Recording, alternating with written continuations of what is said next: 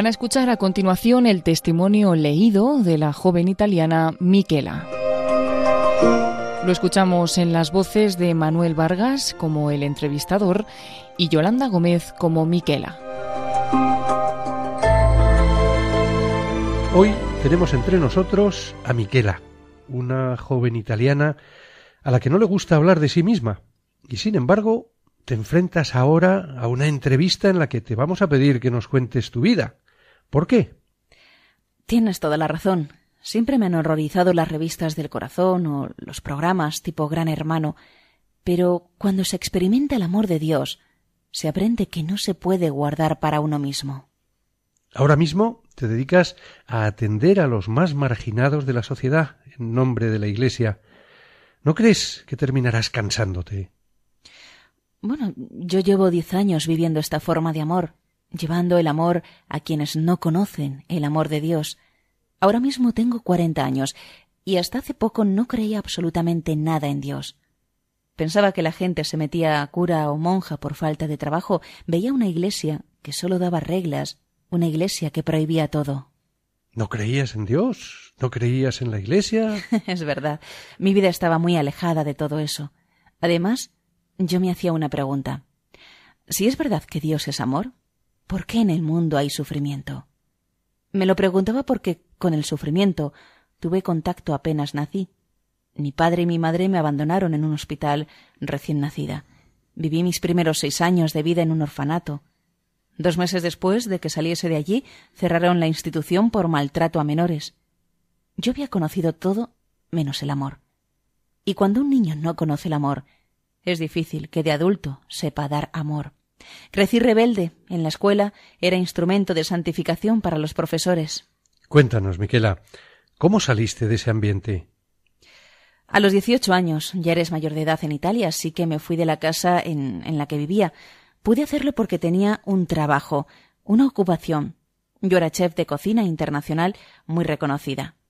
Comencé a trabajar en Italia y el resto de Europa y el dinero pues empecé a, empezó a ser el dios de mi vida. Cuanto más tenía, más quería tener. Pero a fin de mes no me quedaba nada. Joven, atractiva, con dinero. Supongo que no estaría sola mucho tiempo. En lo referente a todo lo que pertenece al mundo de la afectividad, era un desastre. Tenía novios, según la estación del año, uno para el invierno, otro para el verano, y me decía yo el corazón no lo meto en esto. Eran novios de usar y tirar, pero cada historia que pasaba era una herida más que dejaba mi corazón muy lastimado. ¿No te cansaste de tanta relación superficial? Aunque fueras de dura en aquella época, sé que hubo alguien muy especial en tu vida. Sí, es verdad. Finalmente me enamoré de, de una persona que todas las madres de familia soñarían para su propia hija. Era inteligente, bueno, perfecto. Pero tenía un pequeño defecto. Era un chico católico un católico convencido. Y esto para mí solo suponía un defecto por una razón, porque cuando yo le preguntaba cuándo nos íbamos a ir a la cama, él me respondía después del matrimonio. Él empezó a hablarme de Dios y yo le dije Escucha, Luca, las relaciones de tres no funcionan. Somos tú y yo, punto. Dios debe quedar fuera. Él fingió seguirme la corriente. Te voy a hacer una pregunta muy íntima, Miquela. No contestes si no quieres.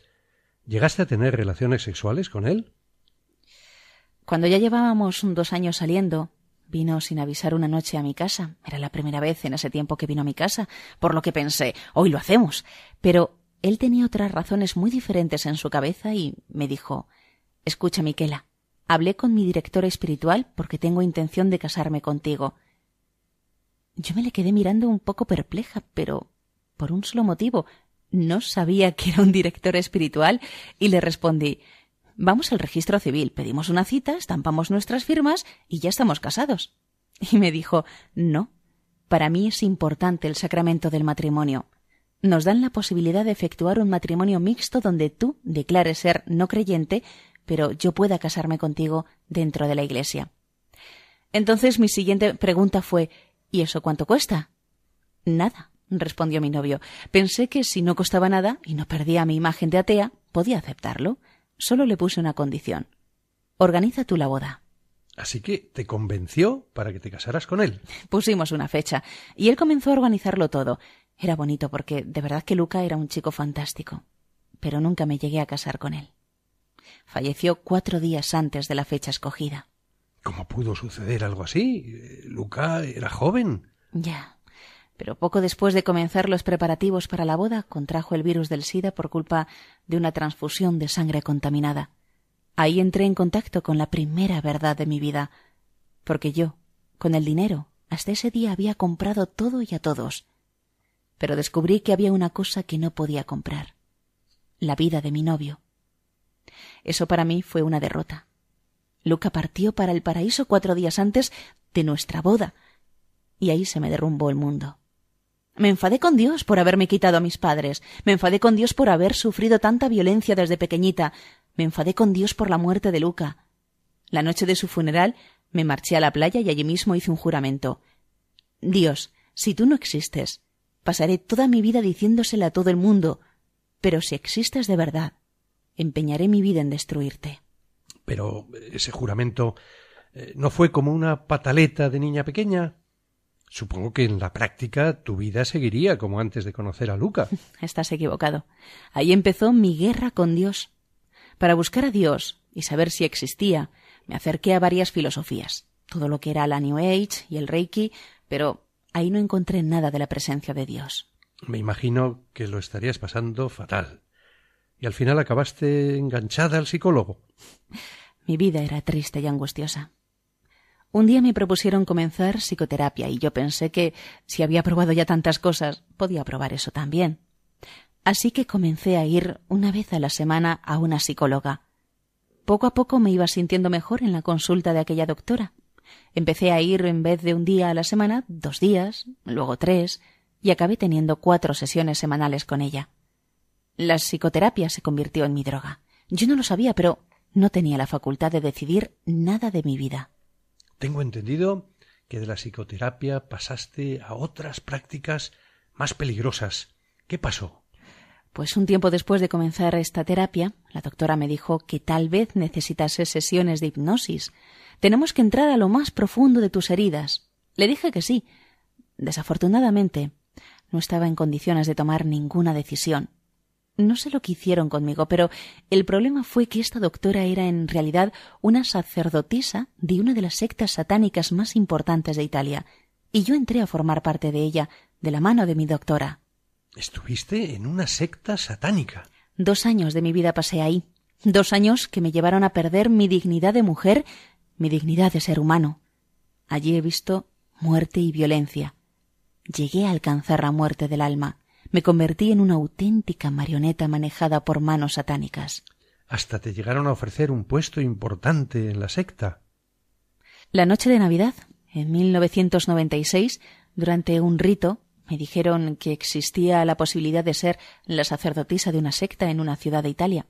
En ese mundo solo importa el poder, el tener, por lo que yo acepté, pero para ser la sacerdotisa tenía que afrontar una prueba de filiación, de pertenencia, me dijeron En Roma hay una joven de nombre Kiera que ha fundado hace poco tiempo una comunidad religiosa.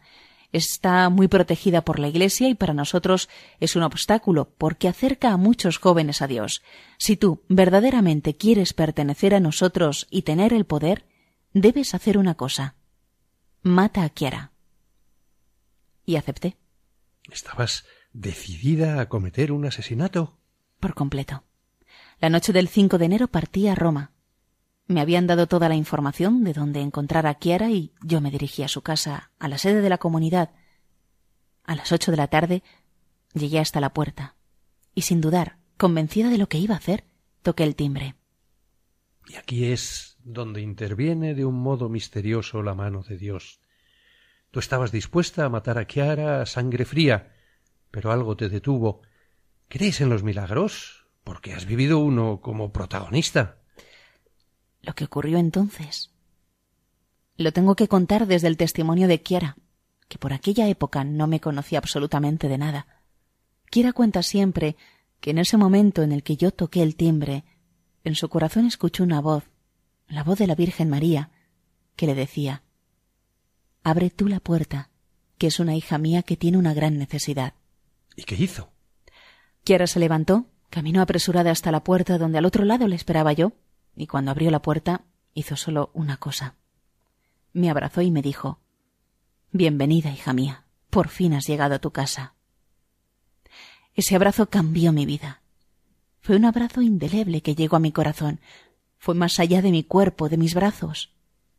Yo no pude reaccionar, no pude moverme, no pude hacer nada. Kiera me desarmó absolutamente con ese abrazo, con su mirada. Me llevó dentro, a su pequeña habitación, y comenzamos a hablar. Ella me preguntó cómo estaba y yo, sin decir ninguna palabra, le entregué el arma con el que la iba a matar. Se lo conté y le dije Kiera, para mí ya no hay esperanza. Ella me respondió Sí, sí, sí que hay esperanza, porque el amor ha vencido a la muerte. Hay esperanza para ti, porque hubo quien dio la vida por ti, y Jesús te ama. Tendrías miedo, ¿no? Porque eh, todos conocemos las, temibles venganzas que se toman los miembros de las sectas satánicas contra los que tratan de huir de sus organizaciones. Sí, es verdad. En ese momento yo le dije a Kiara Kiara, yo les conozco. Sé cómo son. Tengo poco tiempo, me matarán y te matarán a ti también. No, Miquela, respondió Kiara muy firme. No lo harán, porque María te quiso en esta casa. Y en aquella casa me quedé. ¿Qué hiciste entonces? Obviamente la primera cosa por hacer era una buena confesión. Llamaron a un sacerdote, pero debido a las actividades en las que había estado involucrada, no me pudieron dar la absolución. Hubo que escribir a la Santa Sede, a la Congregación para la Doctrina de la Fe, toda mi historia. Un cierto cardenal Ratzinger respondió en pocos días Hoy la Iglesia está de fiesta, porque un hijo ha regresado a casa. Es impresionante. Te dio la absolución el mismo Papa. También tuve que pasar por varias sesiones de exorcismo, pero prefiero no dar detalles. Avanzaste muy deprisa por el camino de la vida cristiana. Cuéntanos ¿Qué sucedió en los meses siguientes? Con un permiso muy especial, la noche del 27 de enero, en la capilla de las Hermanas de la Madre Teresa de Calcuta en Roma, pude recibir la comunión. Pude consagrar mi corazón al corazón inmaculado de María y hacer los votos de pobreza, obediencia y castidad, más el cuarto voto propio de la comunidad de Quiera, que es el voto de ser y llevar la alegría de Cristo resucitado. Me estás hablando de una nueva vida. Ahí comenzó mi camino. Mi camino de sanación, un camino en el que nunca nadie antes pudo sanar mis heridas, y donde sí que las pudo sanar Jesús. ¿Podemos hablar entonces de una historia con final feliz?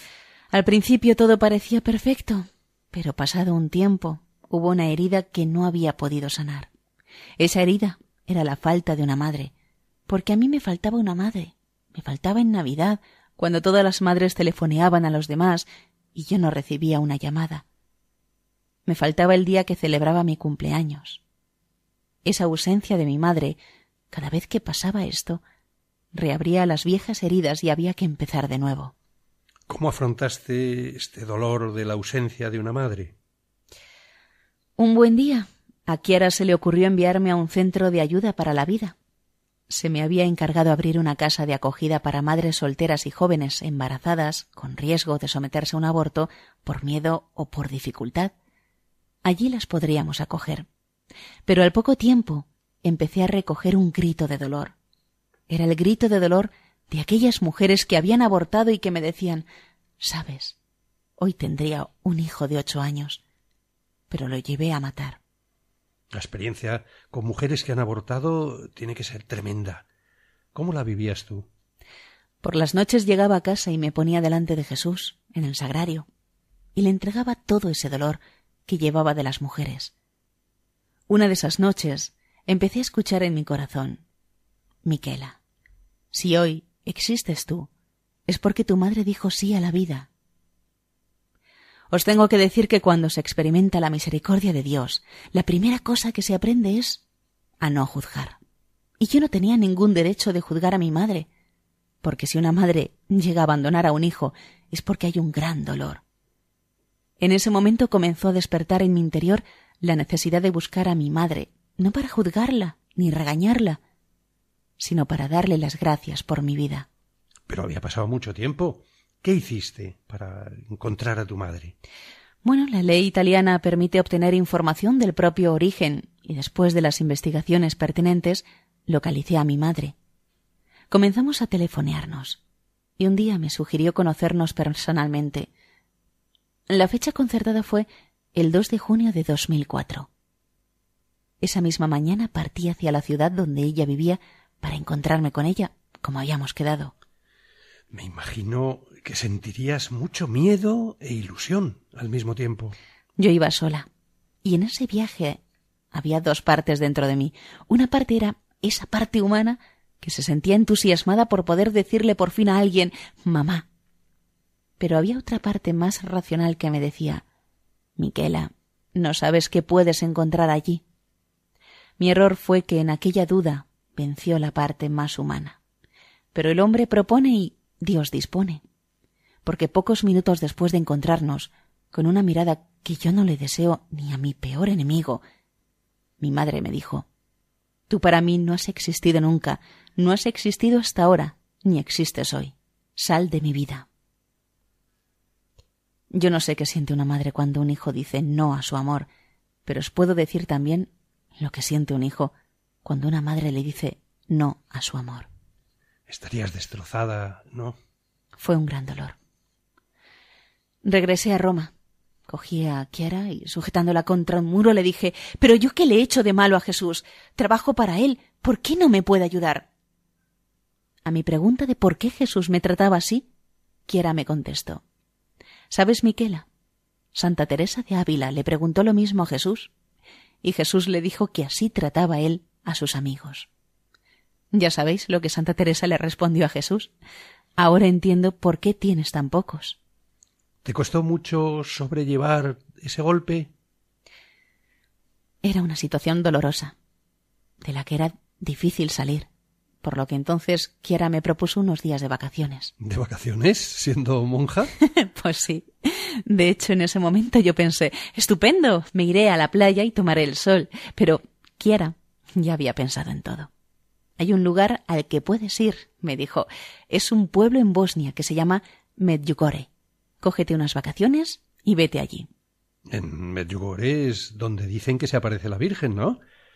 Aparte de las apariciones, no me parece un lugar muy paradisíaco. Precisamente por eso le dije a Kiara, a Medjugorje yo no voy, Kiara. Mejor me pagas las vacaciones en Croacia, que está muy cerca y tiene un mar estupendo. Ya cuando esté allí, un día me acerco a Medjugorje, pero yo no me voy a meter entre las colinas, las piedras y el calor. Eso, eso no son vacaciones. Kiara me respondió, te recuerdo que hiciste un voto de pobreza y otro de obediencia. Elige por cuál de los dos quieres ir a Medjugorje. Así que elegí el de la obediencia y voluntariamente vine a Medjugorje. ¿Cuál fue tu primera impresión en Medjugorje? Cuando llegué, me daban una pena los peregrinos, porque yo pensaba que yo estaba allí porque me habían obligado, pero no entendía por qué ellos no iban al mar pudiendo hacerlo. En fin, los primeros diez días fueron un desastre. Yo no quise saber nada de peregrinos, ni del fenómeno de Medjugorje, ni de nada. ¿Qué fue lo que te hizo cambiar de actitud? El día undécimo estaba yo tras la explanada, cerca de la carpa verde. Estaba tumbada en mi toalla tomando el sol. En serio, pasaba de todo. Y ahí tirada me vio Marilla, una de las videntes. No nos conocíamos de nada, pero a ella le llamó la atención. No sé si verme tumbada tomando el sol o mi toalla verde chillón. Se acercó a mí y me dijo Hola, ¿qué haces? Estoy esperando a que comience la misa. Entonces Marilla, sin más, con toda la naturalidad, me dijo Vente conmigo mañana a una aparición. ¿Cómo te sentiste en ese momento? Imagínate, era ridículo. Tanto que me dio la risa y le contesté Mira, va a ser mejor que la Virgen María venga a mí, porque yo de aquí no me muevo. Marilla me miró un poco sorprendida, en silencio. Al cabo de unos segundos, cuando se me quitó la sonrisa de la cara, me dijo Tú vente mañana. ¿Qué fue lo que te decidió hacerle caso? En Medjugorje, si no vives el fenómeno de las apariciones, tampoco es que haya mucho que hacer. Mis primeros diez días allí fueron tan aburridos que, por muy absurdo que pareciese, asistir a una aparición suponía algo distinto en medio de aquel aburrimiento. Así que el día siguiente aparecí a la hora que me había dicho Maritia en el oasis de la paz, donde iba a vivir su aparición. Al llegar allí, aquello estaba lleno de gente. Yo llegué a las seis y cuarto de la tarde, y allí había gente que llevaba más de tres horas con todo el calor. Yo pensé, qué tontería llegar tan temprano, si de todas formas a la Virgen solo la ve la vidente. Pero bueno. ¿No tuviste la tentación de marcharte? Al cabo de unos minutos llegó Maricha. Me vio en el jardín, me cogió de la mano y me llevó dentro de la capilla con ella, delante del todo, a su lado. Me llevó hasta allí a rastras y de un empujón me puso de rodillas. Todo el mundo rezaba y yo pensaba, qué buenos todos estos peregrinos, mira cómo rezan. Pero mi corazón estaba muy cerrado y no quería participar con ellos. Dicen que a Amarilla se le aparece la Virgen. ¿Crees que es verdad? ¿Tú estabas allí presente? Recuerdo el momento en que comenzó la aparición. Todo el mundo se quedó en silencio y Marilla se quedó mirando extasiada hacia arriba. En ese momento pensé, cualquiera desearía estar aquí a su lado. ¿Cómo es posible que a mí no me afecte? ¿Qué pensaste en aquellos momentos tan especiales? Miré a Maricha y vi que, sin emitir ningún sonido, movía sus labios. ¿Y sabéis cuál fue mi pensamiento en ese momento? Pero ella, con la Virgen, habla en croata o en italiano. Os prometo que lo pensé de verdad, incluso quince días después de aquello, se lo pregunté a ella. Me dijo que hablaban en croata. Bromas aparte. En cierto momento de la aparición ocurrió algo. Y os lo cuenta la persona más racional que existe. Empecé a sentir un calor en el cuerpo. Era un calor que llegaba hasta la punta de mis dedos, hasta mis pies. Era un calor maravilloso. Sentí como si algo me abrazara, me rodeara y me cubriese entera. Y entonces ocurrió lo más increíble. Y es que sentí como si me hiciesen un trasplante de corazón. Digo trasplante porque sentí como si algo se metía en mi pecho y me arrancara una piedra de dentro.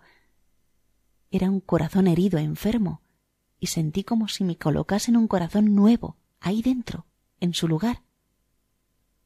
Subrayo la palabra trasplante porque no fue un corazón curado, sino un corazón nuevo, que me llenaba de paz el alma, la mente y el cuerpo. De nuevo un milagro en tu vida. Al acabar la aparición, yo no entendía nada de lo que estaba sintiendo pero era bellísimo. Empecé a darme cuenta de que tenía que marcharme y comencé a repetirme a mí misma que en realidad no pasaba nada, para ver si me calmaba, pero qué va, cada vez que lo decía, mejor lo sentía. Entonces Maridia se levantó e hizo lo que hace siempre. Explicó a todos lo sucedido. He presentado a la Virgen María todas vuestras intenciones de oración. La Virgen María ha orado por vosotros y os ha bendecido. A todo esto yo seguía de rodillas a su lado. Entonces ella, delante de todos, me miró y dijo La Virgen María ha hecho suyo el dolor de tu corazón. A partir de hoy, solo ella será tu madre. Te quedarías de piedra. Salí de la capilla. Marilla no sabía nada de mi historia. Cuando ella salió, yo estaba en el jardín, desconcertada. Me cogió de nuevo por el brazo y sin estar yo todavía muy convencida de lo que suponía que había pasado, le pregunté Marilla, ¿tú estabas ahí? ¿Me viste durante la aparición? Y ella me respondió No, yo no te vi, pero la Virgen sí. Desde aquel día hasta hoy he sentido a María en mi vida. La he sentido de una manera muy concreta. He descubierto que cada vez que tengo el rosario en las manos, es María quien me coge de la mano. Esta experiencia habrá marcado tu vida en muchos aspectos, ¿no? Por supuesto. Aquella tarde aprendí otra cosa. Era cierto que hasta ese día había trabajado para Dios, pero María quería que yo trabajase con Dios. Y otra cosa bellísima fue que si yo quería ser santa, debía tomar a la Virgen María como modelo de santidad. Os aseguro que eso, para un carácter como el mío, no es nada fácil, no es fácil vivir la obediencia. No es fácil vivir la humildad. No es fácil vivir el silencio de María. El silencio de María bajo la cruz. Pensad que María estaba bajo la cruz. ¿Cómo te ayudó todo esto a enfocar el tema del sufrimiento en tu vida? Pues aquella fue una experiencia bellísima, porque descubrí que el dolor puede ser transformado en amor por la humanidad. Os digo que si aquella tarde del entierro de Luca dije que Dios no existía, después de doce años, puedo deciros que Dios sí existe. Ahora entiendo, ahora entiendo que tengas la necesidad de contar al mundo tu historia. Durante ocho años he vivido en silencio. Durante ocho años he estado escondida. Pero hace dos años, Kiera y algunos otros me pidieron que contara mi historia. Al principio tuve miedo. Pero cuando aprendes que la vida no te pertenece a ti, que la vida es un regalo, el miedo puede ser canjeado. Yo hice este pacto con Jesús.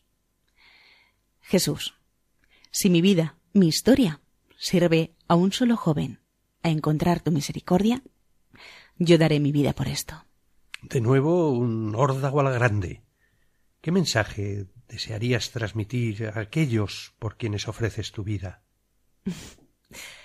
Pues les diría, queridos jóvenes, no tengáis miedo del sufrimiento. El sufrimiento existe, sí. El mundo nos dice que no existe, nos enseña cómo cubrirlo, cómo barnizarlo con capas de cosas sin importancia. Pero Jesús nos enseña a vivirlo con Él. Lo que tiene a Jesús clavado en la cruz no son los clavos, sino el amor especial que tiene por cada uno de nosotros.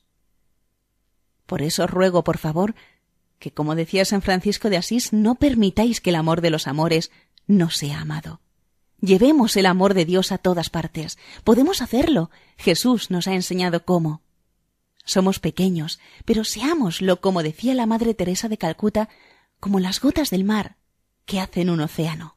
Miquela, ¿de dónde sacas fuerzas para vivir esto? Queridos jóvenes, como decía San Pedro, yo no tengo oro ni plata. Lo que yo tengo me llega de la providencia. Mirad, ni siquiera este rosario que llevo en el bolsillo es mío, me lo han dado. Yo no tengo nada, queridos jóvenes, y a diferencia de San Pedro, yo no hago milagros. Pero os puedo decir una cosa, que hay un Dios que ha dado su vida, que hay un Dios que nos ama hasta morir, que debemos experimentar la alegría de Cristo resucitado. Mirad ese pedazo de pan, ese pedazo de pan que nosotros adoramos, ese pedazo de pan blanco con el que nos nutrimos, ahí está realmente el cuerpo de Jesús. Y esto os lo digo con un gran dolor, porque los satanistas creen más que nosotros que ahí está el cuerpo de Jesús. Nosotros tenemos que empezar a creer, tenemos que empezar a vivir a Jesús. Mirad a San Pablo, él decía, no soy yo quien vive, es Jesús quien vive en mí. Os lo repito, no huyáis del sufrimiento, utilizarlo, llevádselo a Jesús y ese sufrimiento se transformará en amor. Desgraciadamente, Miquela, va llegando la hora de terminar. Pues me despido con una frase de Santa Edith Stein, una judía que perdió la fe cuando tenía quince años. Cuando Edith Stein se convirtió le preguntaron por qué se había convertido al catolicismo y ella respondió Yo busqué el amor y encontré a Jesús. Así finaliza en Radio María esta lectura del testimonio de Miquela, joven italiana.